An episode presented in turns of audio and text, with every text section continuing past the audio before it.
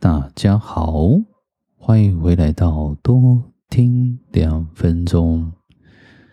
上礼拜应该前些时间啊，我写了一些名单，然后订了油饭跟蜜月蛋糕，这样我上礼拜就开始发送这样子。台记传统习俗来讲的话，男生是准备油饭。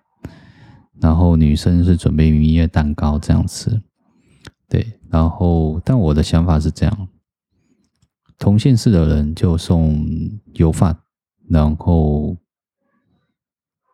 女生的话，呃，外县市的话可能就是送蛋糕这样。当然我有很多的赘词啊，所以大家多多体谅一下，我尽量把它改掉。所以我就用。多做了一些这些事情，这样子也不能说多做了，这是应该就是大家分享喜悦的这样。不过送到最后的时候，我发现，嗯，收到油饭或者是蛋糕的人，多多少少都会都会回送礼，所以我不知道这是这是哪门子习俗，这样子是不失礼貌吗？不过是嗯，感谢啦，就是抽空之余，就是还是感谢各方的资源，然后跟帮忙这样子，就省了一些钱。这样，我后来觉得好像回到了一种以物易物的的时代，这样子，我觉得也真的还不错，因为每次收到礼的部分。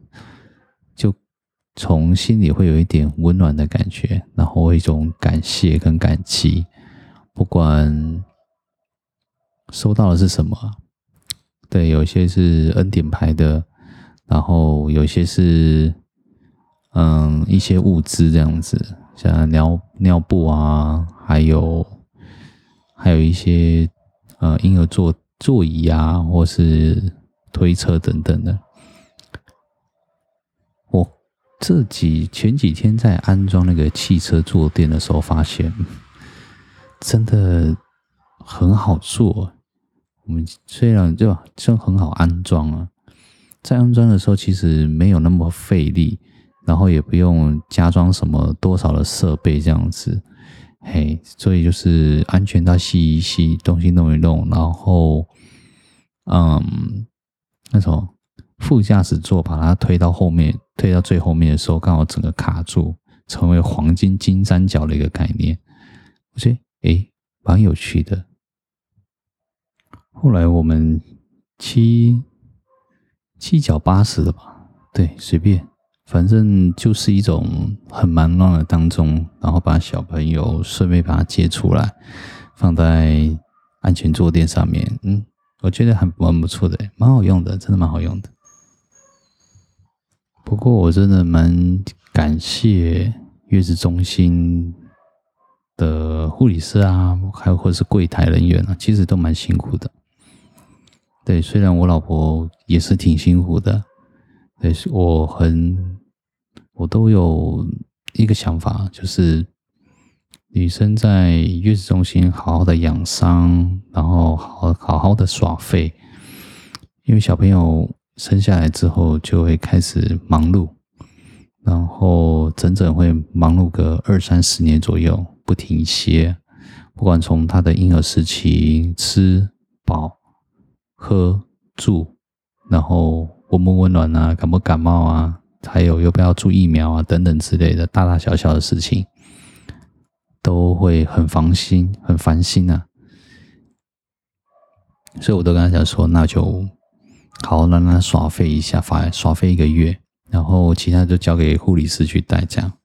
不过我觉得，我真心觉得我们这个台南的沐月的产后护理之家，我觉得真的不错，真的不错。每逢大概好像是一三五吧，还是三五，还是一五，忘记了。一个礼拜的下午三点就会有下午茶。